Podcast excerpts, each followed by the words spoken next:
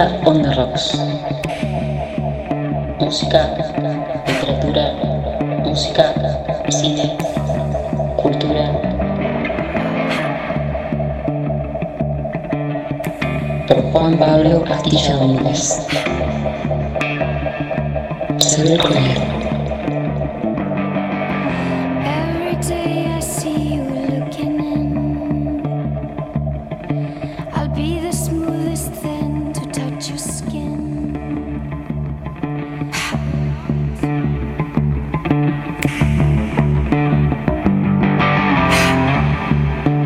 Episodio número 8 de Astilla on the Rocks. ¿Quién lo diría? Van casi dos meses prácticamente de calendario de este podcast que se dedica casi exclusivamente a relatar y tratar de imaginar cómo fueron esos primeros días, años en contacto con la música, cómo nos contactamos con la música, cómo fueron esos primeros pasos nuestros con la música de fondo. Mi nombre es Juan Pablo Domínguez, mi apodo es Astilla y quiero agradecerles una vez más la compañía. Ciertamente cuando tenía pensado, cuando empezaba en realidad a, maquetar este podcast, no sabía bien a ciencia cierta hacia dónde me iba a llevar y casi que solo, solito me va llevando a esto, a recordar esos primeros discos. Yo en los episodios anteriores les comenté que en el año 1993 me habían regalado una agenda donde anoté absolutamente todos los discos que me compré, con la fecha, la hora, en el lugar, todo. Una demencia que la tengo, la verdad que tendría que buscarlo. Bueno, ahora estamos en pandemia, no la tengo acá encima, pero haciendo un ejercicio mental, comencé eh, el, el, recorrido fue como un recorrido histórico que estoy haciendo con estas primeras bandas que forjaron mi paladar musical. No podría estar donde estoy hoy en día sin esas bandas, sin esos discos y creo que a esta altura de mi vida es mi modo de agradecerles. La verdad que en un momento la industria discográfica funcionaba de un modo tal donde proliferaban los programas musicales, donde proliferaban los programas televisivos que pasaban videoclips, había revistas por todos lados y las bandas se desafiaban y había una competencia sana entre las bandas para ver quién editaba o publicaba el, disco más cerradito, el más perfecto. Eso es algo que ya no pasa más. Anda a saber cuándo va a volver a pasar. Capaz que no seamos testigos de eso. Y a mí sí me da cierta nostalgia tomo la nostalgia como una palabra rica, jugosa y no con una connotación negativa. Creo que lo que hemos vivido, tanto yo como ustedes del otro lado, ha sido muy bonito y también el tiempo pone las cosas en perspectiva. Ciertamente la pandemia también como que aflojó un montón de sentimientos y al pensar que en una época teníamos la libertad de ir a buscar las cosas que nos gustaban, era tan solo cuestión de decidirse e ir a una disquería, por ejemplo, o a una comiquería, o ese tipo de locales que casi están en extinción y nadie nunca nos consultó nada al respecto. Y es algo que yo extraño sobremanera. Eh, cuando viajo a alguna localidad, eh, la que sea en Argentina, trato de buscar si hay una disquería. Eso es algo que hice durante toda mi vida y bueno, me topo con la sorpresa de que, bueno, ya no existen más.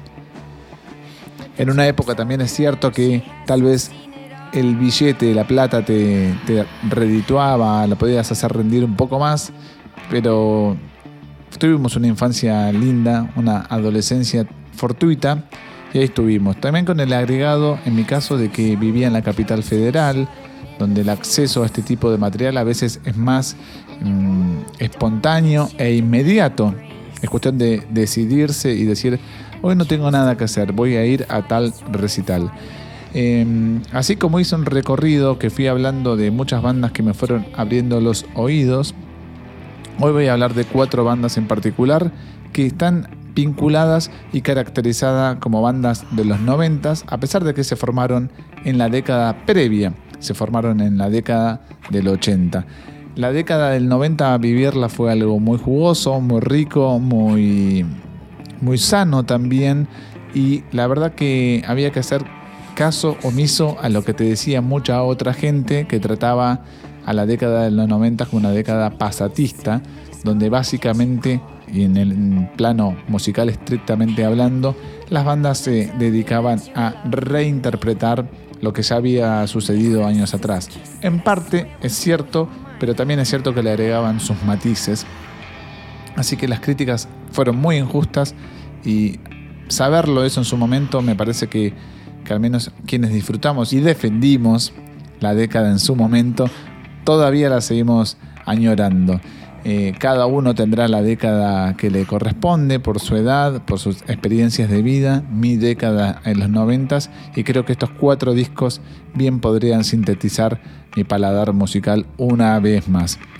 Lo exótico de todo esto, lo raro, en realidad lo que todavía me da un poco de ternura, es que el camino musical en mi caso lo hice por mi cuenta, por leer revistas e ir indagando e ir comprando discos e ir incorporando data. No tenía ningún referente mayor que me dijera, escucha esto que muy probablemente te vaya a gustar, por lo menos no en esta instancia de mi vida, y era ensayo y error. Claro, márgenes de error prácticamente no había, como les dije, las bandas editaban todavía discos que eran importantes y que tenían contenido. Básicamente en los últimos años las bandas editan discos como una excusa para, para salir a girar en vivo, que está bien, es un recurso, no hay nada malo de eso, por supuesto. Está todo bien y hay que celebrar que las bandas sigan vigentes. Pero ahí a comenzados los noventas tenían una edad todavía donde la creatividad estaba a flor de piel. Dicho todo esto, recordé el otro día una anécdota bastante boluda que al descubrir Anthrax con el disco Sound of White Noise. Em, nada, me cambió el panorama musical. ¿Cambió el panorama musical de la época gracias a ellos? No, la verdad que no. Anthrax con ese disco había cambiado de cantante. A ver, hagamos un contexto rápido. Anthrax es una banda de thrash metal formada en New York y la mayoría de las bandas de thrash metal son oriundas de o San Francisco o de California la costa oeste, así se lo llama también al thrash metal.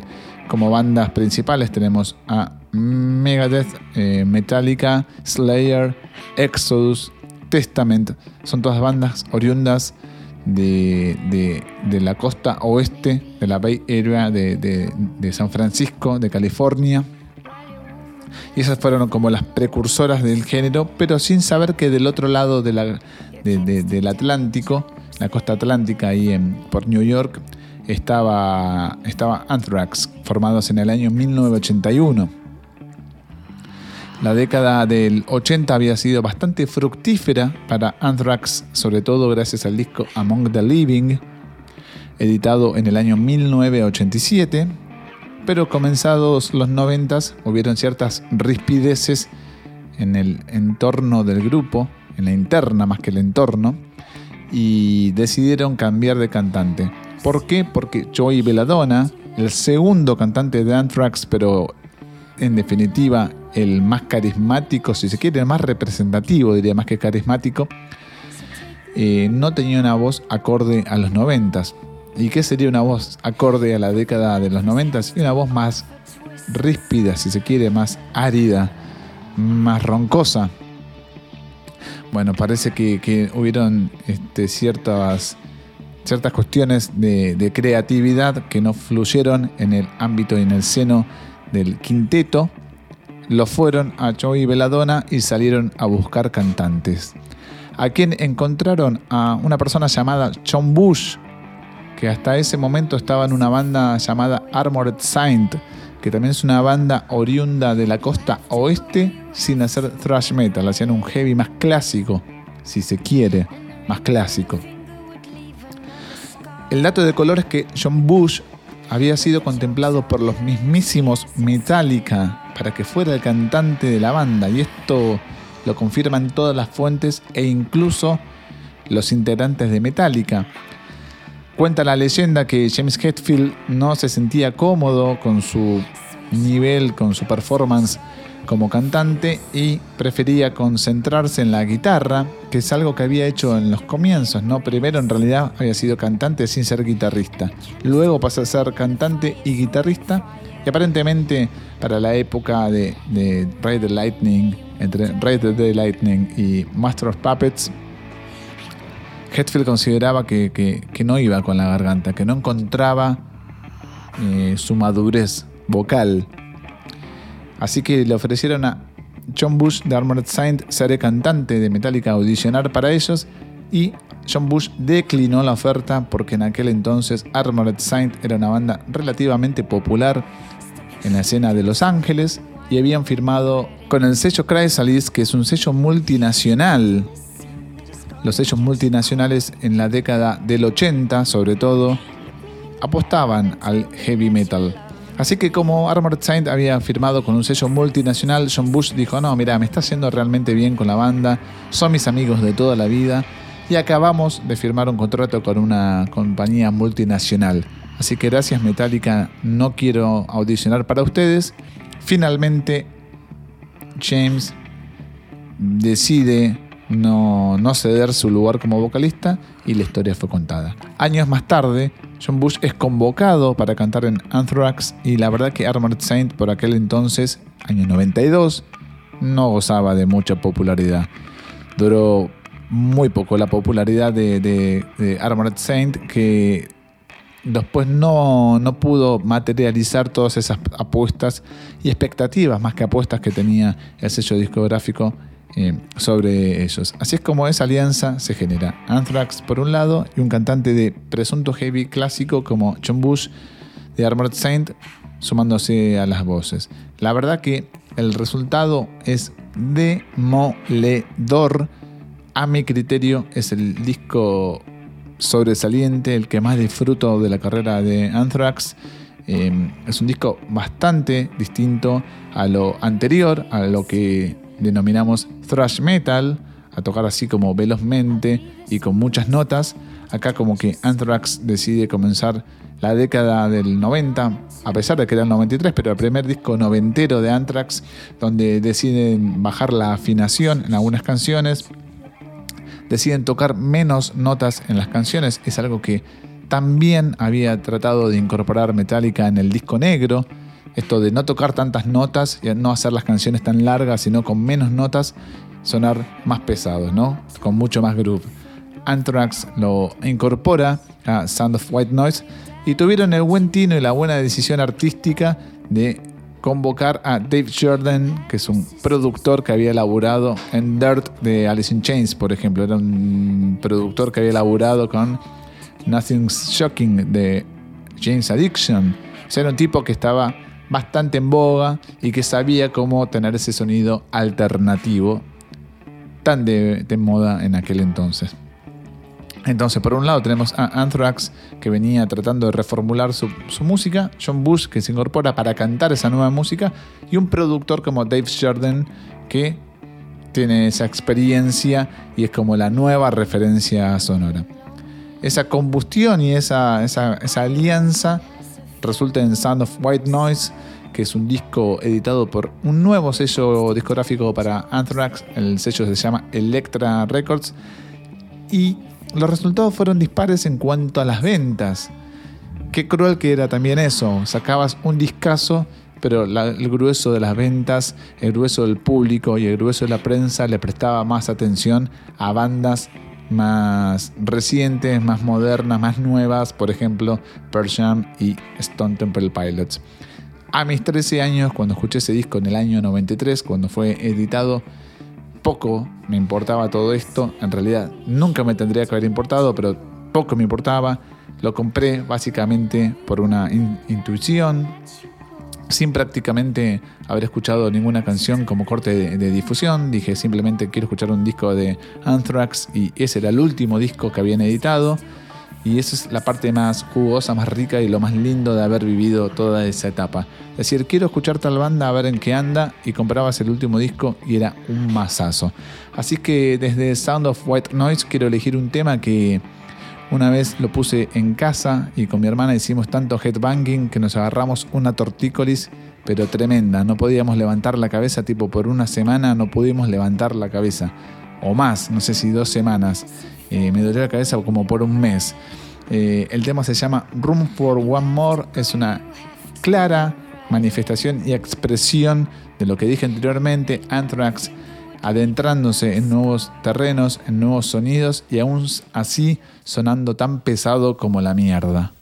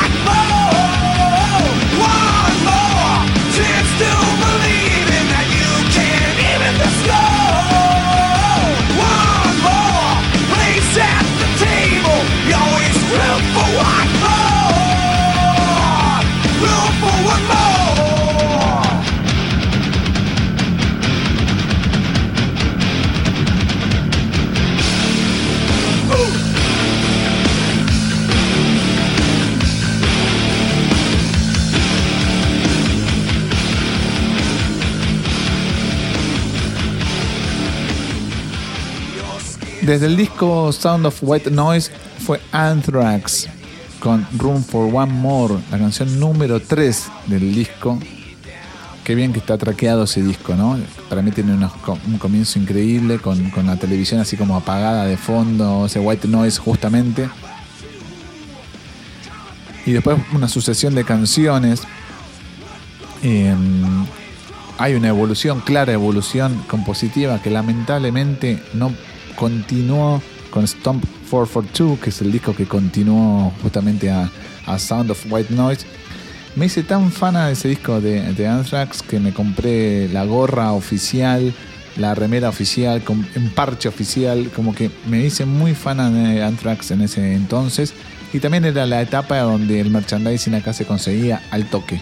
Querías ir a comprarte algo importado y estaba, en espectaculares condiciones, por supuesto, era material único.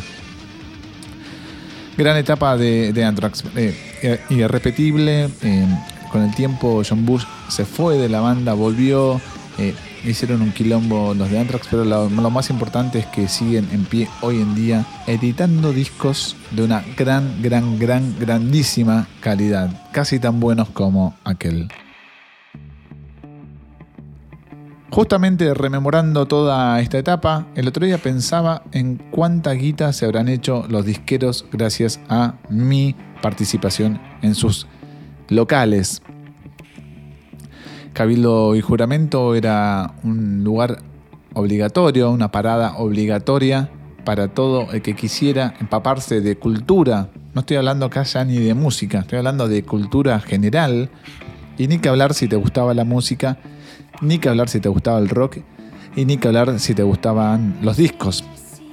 Estaban conglomeradas todas las disquerías, una pegada a la otra, repleto de galerías, donde estaban justamente estas disquerías y dado que yo no tenía reproductor de CD o me tenía que comprar el cassette original, como fue el caso de Sound of White Noise que acaba de sonar, que justamente se había editado en Argentina, o tenía que pedir que me copiaran un cassette virgen. Pero había muchos disqueros ladris que se aprovechaban de la inocencia de un pibe como yo. ¿Por qué? Porque lo que hubiera correspondido es que si vos vas a un local y decís, hola, ¿cuánto sale la copia en cassette de tal disco? Algo que está prohibido, pero igualmente lo hacían. Ellos tendrían que habértelo o copiado en su momento del vinilo o del CD. En última instancia del cassette doble casetera sabemos, se bajaba la, calidad de audio. Si grababas de, de, un cassette al otro, se bajaba. Pero aún así, si no había otro modo, dale, lo grabás. Pero dado que los equipos de los noventas y algunos equipos más de avanzada también tenían eso de que se llamaba high speed, algo así como para doblar la velocidad en la cual se reproducía o se grababa el cassette. Un disco de 60 minutos te lo terminaban grabando en 30 minutos. ¿Se entiende? Grababa más rápido. Entonces vos te llevabas una copia a tu casa de infinita menor calidad, pagando un precio astronómico. No sé, 7 pesos que eran 7 dólares 7 dólares, si lo, los cambiamos al blue, es un montón de guita por un cassette que sonaba para el orto. Aún así, pese a mi inocencia y casi inexperiencia, en esas discrías yo iba a pedía copiarme tal disco, copiarme tal otro, en base a lo que leía o también en base a lo que veía ahí eh, en el mismo local. Así llegué a Suicidal Tendencies, otra banda formada en California, pero no tan orientada al metal, sino más bien a lo que se denominó hardcore. Pero bueno, tenía una influencia de todo, un toque metálico, una banda que en el término estricto musical se le dice crossover, que es una cruza de estilos. Suicidal Tendencies no se casó nunca con ningún estilo musical y fueron pioneros del skate rock. Claro, en los 90 llegaron un poco más metalizados a, esos discos porque habían girado, por ejemplo, con Guns N' Roses, con Metallica, con bandas realmente grosas, pero ellos aún así no tenían ningún hit, pero eran respetados, como una especie de héroes de culto.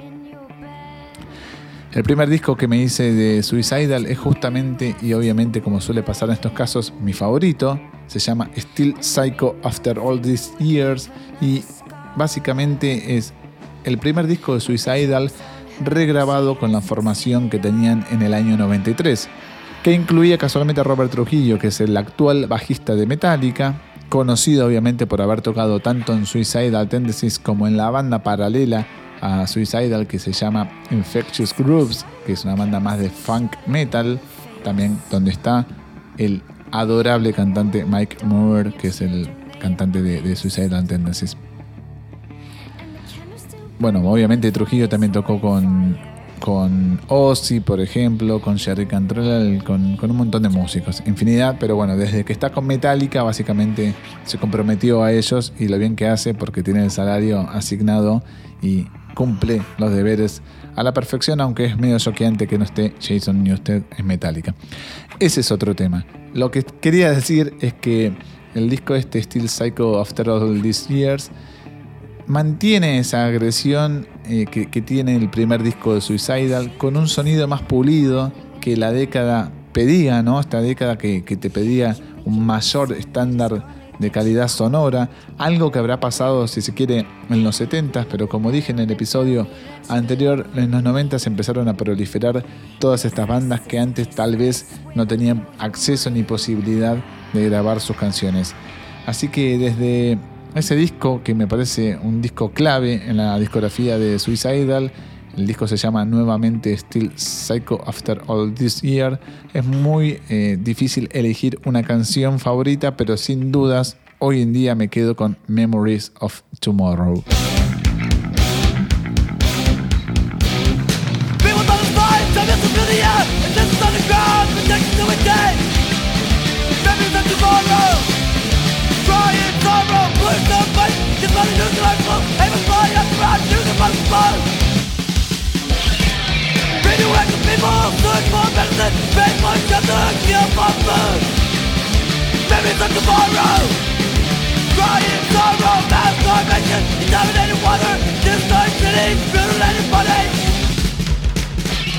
Memories of Tomorrow, Memorias del Mañana, eh, siempre fue un lúcido compositor, letrista, Mike Muir, una persona de las pocas, esas que decís, qué persona lúcida, qué persona que siempre es aguda con sus observaciones y una persona que reconforta leer o escuchar. No digo que el universo del rock no esté plagado de esas personas, sucede que el paso del tiempo le, siempre le jugó a su favor a Mike Mover, una persona que siempre plantó bandera, eh, tuvo que decir las cosas cuando las tuvo que decir y sobre todo las dijo donde las tenía que decir, en las letras. Y con esto me refiero que una época donde estaba Ronald Reagan como presidente de los Estados Unidos, ser una figura opositora te ponía de un lado de la famosa grieta, si se quiere, pero él redoblaba la apuesta constantemente a través de las letras y eh, haciendo análisis como muy em, detallados y pormenorizados, está bien dicho, pormenorizados de, de, la lectura social ¿no? que, que él veía. Em, sin dudas me parece que esto también, como lo tiene a favor, le juega en contra. Hay mucha gente que tal vez resultaba, resultaba choqueante escucharlo. Y también a veces esto de no saber qué estilo haces te aleja de varios lados. Es decir, o haces punk, o haces thrash metal, o haces metal, o haces, bueno, a veces que la gente quiere que hagas un único género y te mantengas ahí y ahí vas a tener a tus devotos. Tal vez esa esa mezcla de estilos a Suicidal le jugó en contra con el paso del tiempo, pero sin duda siguieron sacando discos muy buenos. Antes de este Steel Psycho habían editado The Art of Rebellion, que es un discazo de principio a fin, que es un disco a mi criterio y a mi observación clásico, clasiquísimo, pero que no había pegado en el mainstream. A pesar de que, reitero, fueron soportes de Guns N' Roses en la gira de los Use Your Illusion Tour y de Metallica en la gira del disco negro. A veces no todo es lo que aparenta. Así que vamos por Anthrax, eh, Suicidal, dos bandas que están más o menos emparentadas, dos bandas abiertas que nunca temieron expandir su sonido. Anthrax ya había hecho lo suyo con eh, Enemy, haciendo Break the Noise, una cruza de metal con hip hop que fue como paradigmático, hubo un antes y un después en la historia del metal, de la alianza de Anthrax con Public Enemy. Siguiendo con este tipo de personalidades que nunca temieron em, inmiscuirse en nuevos terrenos, pasamos ahora a Glenn Danzig, el enorme Glenn Danzig, y no lo digo nada más por su tamaño físico, que de estatura no es tan enorme, pero sí tal vez de los músculos. El antiguo cantante de, Misfits, a quien conocí gracias obviamente a Metallica y su Garage Days.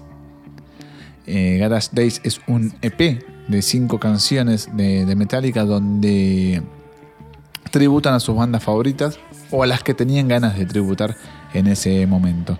De Misfits hay un medley, que medley significa como varias canciones interpretadas en una misma canción, tomar un pedacito de cada una y hacerlas justamente una única canción.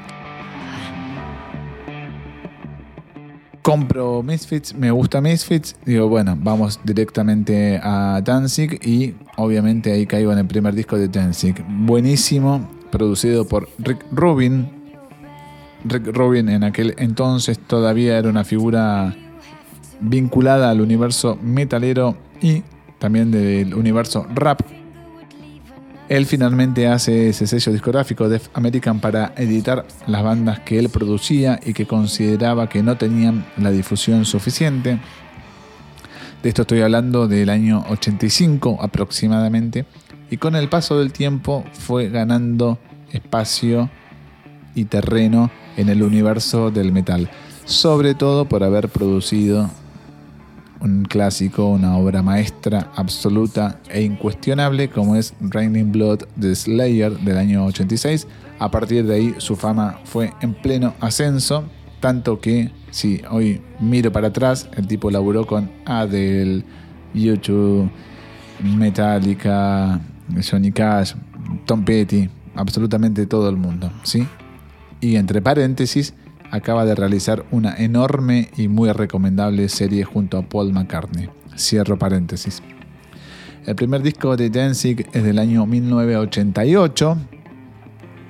El tipo venía de hacer Misfits, después hizo Samhain, o Samhain o Samain, que es una banda que duró prácticamente nada, como que fue un intervalo entre Misfits y eh, su carrera como solista, y ahí donde Rick Rubin, este productor, lo agarra y le dice, Glenn Danzig, vos nunca sonaste bien en ningún disco y la verdad que tenés el talento, el carisma y la voz para que te graben bien.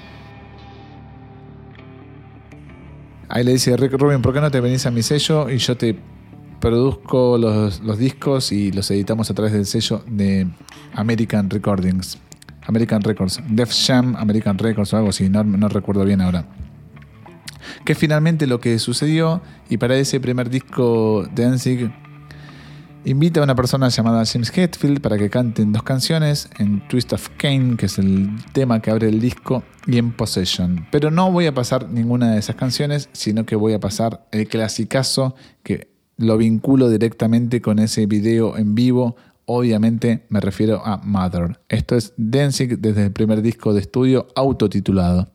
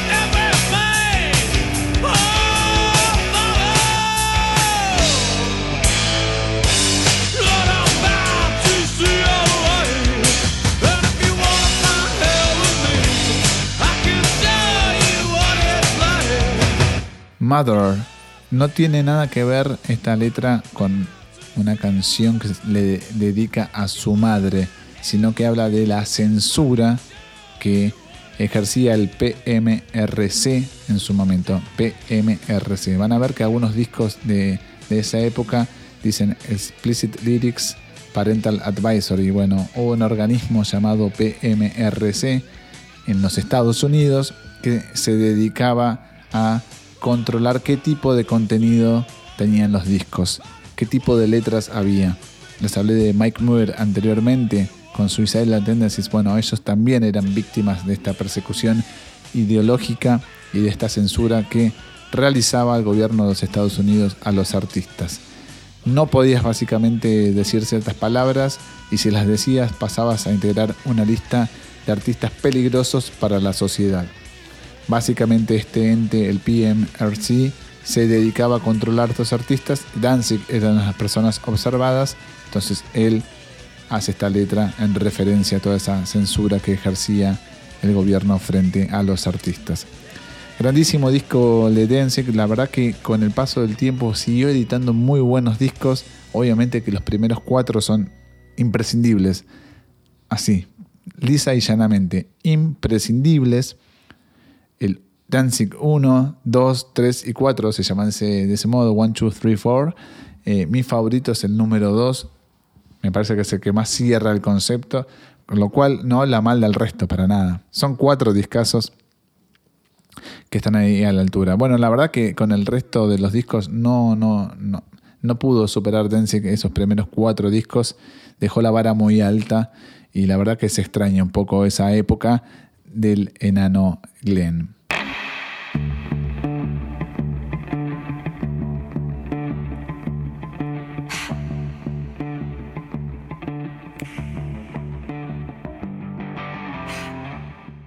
Último tema, última banda del episodio número 8. Qué jodido se está poniendo esto, elegir bandas que uno descubre en su momento, que le parten la cabeza y que sigan siendo relevantes al día de hoy.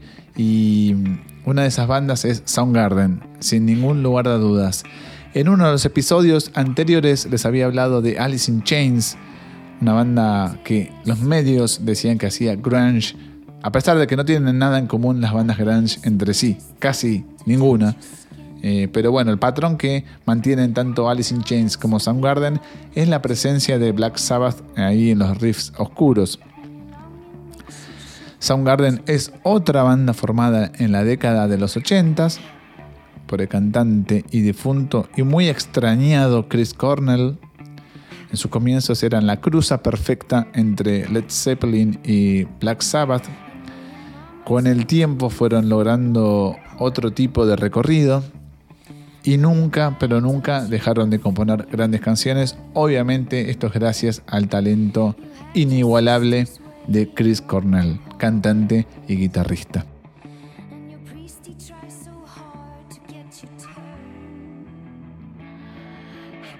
El disco que quiero elegir es Bad Motorfinger, un disco publicado en el año 1991 y que si se quiere fue la plataforma de ingreso a la fama para Soundgarden por varios motivos. Uno de ellos es porque giraron en el Lola Palusa del año 1991 también, eh, un festival creado por Perry Farrell, cantante de James Addiction, donde en ese año, justamente el 91, tocaron todas las bandas que la estaban rompiendo en el mainstream de los Estados Unidos. Pearl Jam, eh, Chili Peppers, eh, la que se te ocurra, Ministry. Y también estuvieron Soundgarden, que al año siguiente, 1992, se van de gira junto a los Guns N' Roses, también en la gira de los Use Your Illusion. O sea que estaban ahí arriba, si bien no cerraban sus propias fechas, que es algo que como que te consagra, Soundgarden estaba dando vueltas y daba que hablar. Este disco es otro de los tantos que pedí que me grabaran en las galerías ahí de la Avenida Cabildo. Me arrancaron la cabeza, pero por lo menos este me lo grabaron bien, sonaba bien. Recuerdo que me salió 10 pesos, 10 dólares la copia del cassette. Pero bueno, sonaba bien en comparación a los otros cassettes que me copiaban de cassette a cassette. Este evidentemente había pasado de CD a cassette Bat Motorfinger se editó en un año donde está repleto de clásicos. El año 91 está entre los años favoritos de, todos los melómanos eh, por su cantidad y calidad de edición. Em, rápidamente Soundgarden pasó a ser una de mis bandas cabeceras. Tengo la remera de, de este disco eh, que eran dobles estampas en aquel entonces, importadas. Pat Motorfinger, sin ningún lugar a dudas, marca la cruza perfecta entre la anterior etapa de Soundgarden y la que estaba por venir con el disco de 1994. Me refiero a Super Unknown, que se editó, que incluía, mejor dicho, canciones como Spoonman y Black Hole Sun, que son dos hits inoxidables. Bottom Motorfinger todavía mantiene un poco la esencia y la agresión de los discos anteriores y comienza a tener nuevos matices sonoros. Por ejemplo, esta canción que voy a elegir para darle un cierre a este episodio número 8. Pero antes quiero agradecer a Ramiro Vega, gracias Rama Vega y gracias Boom Rec, el estudio donde producen y editan mis audios de todos los podcasts que vengo realizando. También gracias Maiden Stone OK, Maiden Stone OK, así es el Instagram, diseñador gráfico de todos los contenidos que vengo realizando. Y también gracias Terma Verdichevsky por la cortina. Entonces, ahora sí, antes los invito a pasar por cafecito.app barra Astilla Domínguez para quienes quieran colaborar para que sigamos generando contenidos como este y de mejor calidad también si se quiere. Así que desde Bat Motorfinger Soundgarden el tema se llama Somewhere y es un temazo. Así que Somewhere, Soundgarden, Bat Motorfinger y nos escuchamos la próxima. Un saludo.